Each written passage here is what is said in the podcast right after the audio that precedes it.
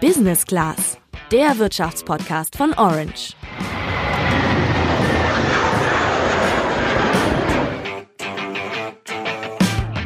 Ich versuche einmal im Jahr mit meinen Freunden zusammen wegzufahren. Zum Beispiel waren wir in den letzten Jahren häufiger auf Städtetrip in Berlin. Ich komme ja aus dem Ruhrgebiet, aus Dortmund genauer gesagt, und da liegt Berlin ja jetzt nicht mal eben um die Ecke. Und deswegen ist auch immer die Königsfrage, wie kommen wir da jetzt am besten hin? Ja, ich glaube, das ist so eine Frage, die kennt einfach jeder Freundeskreis. Haben wir jemanden, der ein Auto fährt? Äh, fahren wir mit der Bahn oder fliegen wir vielleicht sogar? Jetzt gibt's auf jeden Fall eine neue Möglichkeit, die man in Betracht ziehen könnte, denn der Flixtrain hat eine neue Strecke ins Angebot aufgenommen. Seit Donnerstag fährt ein knallgrüner Zug des Anbieters einmal täglich zwischen Köln und Berlin. Äh, der macht übrigens auch in Dortmund halt, Julian. Was hinter dem Flixtrain steckt und ob sich die Angebote wirklich lohnen, das erfährst du heute im Podcast. Ich bin Sandra. Und ich bin Julian.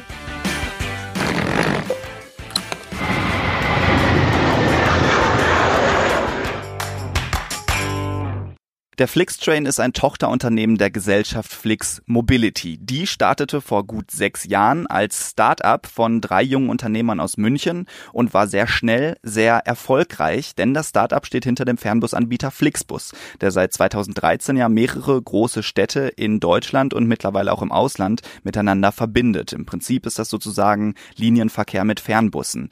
Damit ist das Unternehmen zu einem Konkurrenten der Deutschen Bahn geworden, unter anderem auch deshalb, weil Flixbus-Tickets einfach wesentlich günstiger sind als Bahntickets. Seit gut einem Jahr macht Flix Mobility der Deutschen Bahn aber nicht nur auf den Straßen, sondern eben auch auf den Schienen Konkurrenz mit dem Flixtrain. Ja, ab August 2017 hat Flix Mobility getestet, ob das Unternehmen auch im Zugverkehr erfolgreich sein kann und ist bei der Strecke Stuttgart-Berlin eingestiegen. Das klappte offensichtlich auch ganz gut. Die Strecke ist nämlich auch im Angebot geblieben. Und daneben bietet Flixtrain seit gut einem Jahr auch eine Verbindung zwischen Köln und Hamburg an. Seitdem heißt das Ganze übrigens auch Flixtrain. Außerdem gibt es einen Nachtzug, der zwischen Hamburg und Lörrach pendelt, also einmal quer durch Deutschland. Und seit Donnerstag gibt es eben auch eine Verbindung zwischen Köln und Berlin. Auf den Strecken fahren die Züge bisher jeweils ein bis zweimal täglich. Im Fernverkehr ist der Flixtrain damit fast das einzige Angebot, was eine Alternative zur Deutschen Bahn darstellt. Sich dort zu behaupten, ist für private Anbieter gar nicht so leicht. Vor allen Dingen eben, weil das sehr teuer ist. Zum Beispiel kosten die Fahrzeuge eine Menge Geld. Um da zu sparen, hat Flixtrain auch größtenteils gebrauchte Züge Züge im Einsatz, aber auch die Bahnstrecken zu nutzen ist nicht ganz billig. Dafür ist nämlich eine Gebühr an die Bundesnetzagentur fällig. Welchem Unternehmen welche Strecken zugeteilt werden, das bestimmt die DB Netz. Das ist eine Tochtergesellschaft der Deutschen Bahn. Und gute Strecken zu bekommen ist dabei gar nicht so einfach. Das hat uns David Krebs von Flixtrain mal genauer erklärt. Das Beantragungsverfahren für neue Strecken im Schienenverkehr ist deutlich langwieriger, als es zum Beispiel jetzt für neue Fernbusverbindungen ist. Das heißt, man beantragt jeweils zum Fahrplanwechsel, der immer im Dezember eines Jahres stattfindet, neue Verbindungen. Diese neuen Verbindungen werden dann von der DB Netz geprüft und man bekommt Trassen zugeteilt. Das ist ein relativ langes Verfahren und man muss natürlich auch beachten, dass Strecken und Zeiten Sinn machen, damit die eben auch wirtschaftlich äh, betrieben werden können. Das heißt, man braucht beliebte Strecken, die man zu beliebten Zeiten anfahren kann, damit möglichst viele Menschen das Angebot nutzen und das investierte Geld dann auch wieder reinkommt. Die Streckenvergabe folgt aber festen Regeln. Dazu gehört zum Beispiel, dass tägliche Taktverbindungen Vorrang vor Gelegenheitsfahrten haben und auch Züge mit längeren Wegen und höheren Umsätzen werden bevorzugt. Eine weitere Hürde ist aber auch die Zulassung für manche Strecken. Zum Beispiel wollte Flixtrain gerne auch eine Verbindung von München nach Berlin anbieten.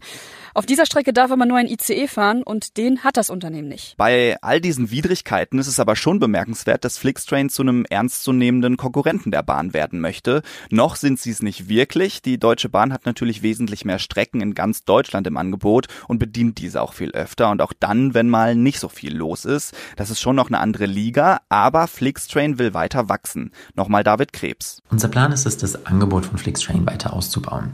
Zum einen möchten wir das erreichen durch eine Erhöhung von Kapazitäten auf den drei bestehenden Strecken.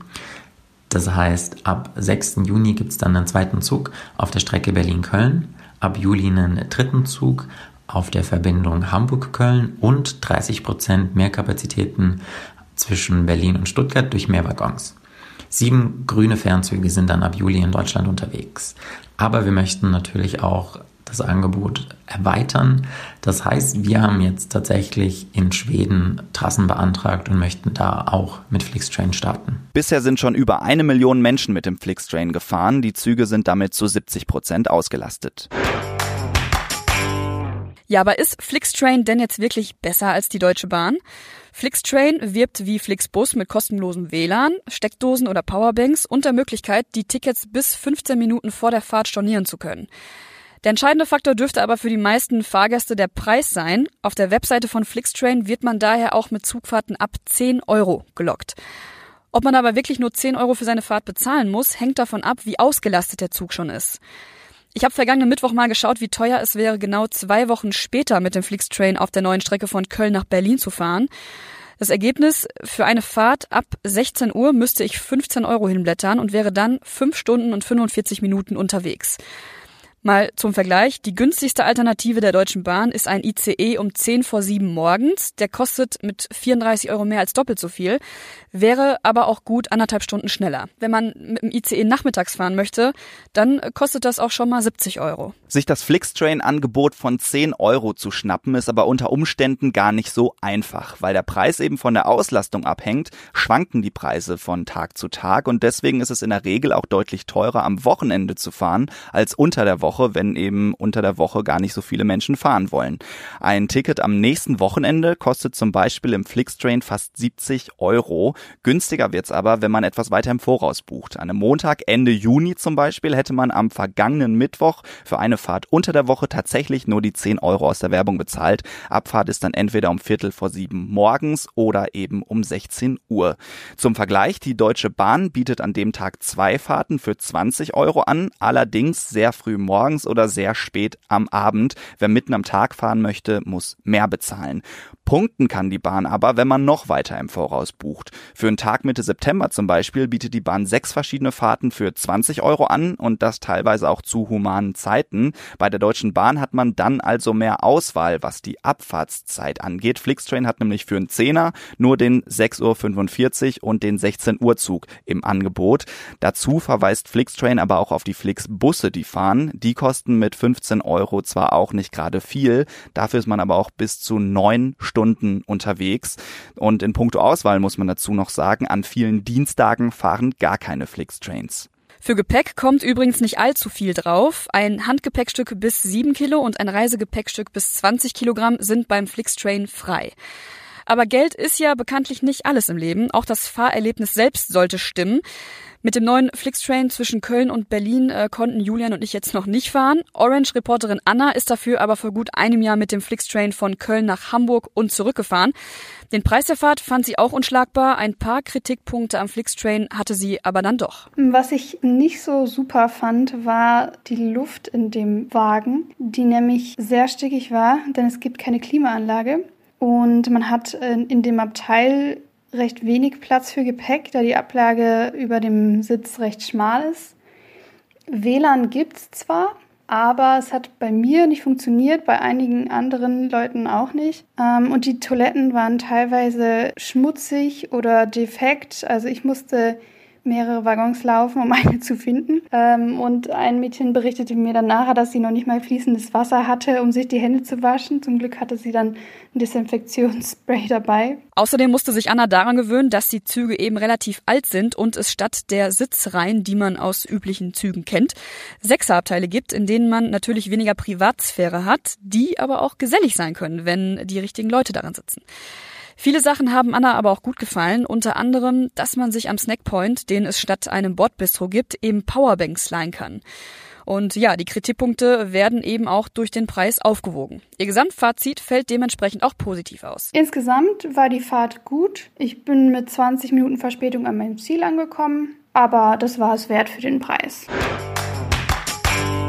Anna gefiel es also im Flixtrain. Auf Bewertungsportalen ist der Flixtrain aber nicht gerade der Überflieger. Auf Check My Bus oder Trustpilot sind viele Kunden nicht gerade zufrieden mit dem Angebot und vergeben einen oder maximal zwei von fünf maximal möglichen Sternen. Hauptkritikpunkte sind Verspätungen und Zugausfälle sowie Probleme mit Heizung und der Klimaanlage. David Krebs von Flixtrain sagt dazu Folgendes. Das Feedback unserer Fahrgäste ist uns natürlich sehr wichtig, denn nur mit diesem Feedback können wir uns auch verbessern.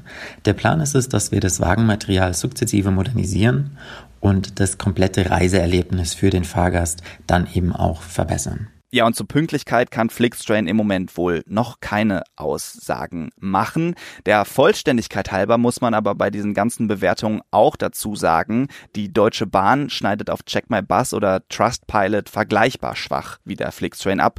Hier sind die Hauptkritikpunkte die Unzuverlässigkeit und die schlechte Organisation. Wie sieht das denn bei dir aus? Bist du vielleicht schon mal mit dem Flixtrain gefahren oder ist das für dich eine Option? Oder vielleicht auch keine? Schreib es uns gerne bei WhatsApp. Das war's für heute von uns. Ciao.